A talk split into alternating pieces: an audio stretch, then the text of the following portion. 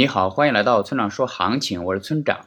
现在是北京时间八月二十二日的上午八点零一分，BTC 即时价格四八七九九 U。我们先来看今天的行情。那昨天向上测试了一次五万点，那结果被打了下来。在这种重要压力位附近反复测试是很正常的。那预计后面还将继续测试。另外，我们知道五万到五万一千点附近的压力很大，如果无法直接突破，不如先回踩一波。比如回踩至三万六千五到三万七千点附近，然后再择机上攻。那当然，四万八千点还是第一支撑，那不破这里不会有更大的回调。那趋势上呢，中长期均为多头趋势，那短期震荡偏空。那若跌破了四万八千点，则就会继续向下回踩。总结一下就是继续关注四万八千点附近的支撑情况。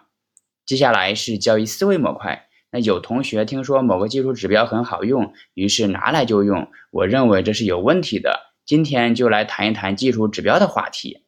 一，目前市面上的大部分指标都是由历史价格作为基础数据，通过一系列计算后导出来的。你想要搞懂某个指标，最好去看它的源代码。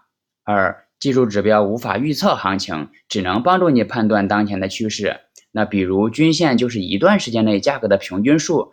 而 MACD 是均线之间的关系，那均线死叉和 MACD 背离的本质都是趋势的衰减。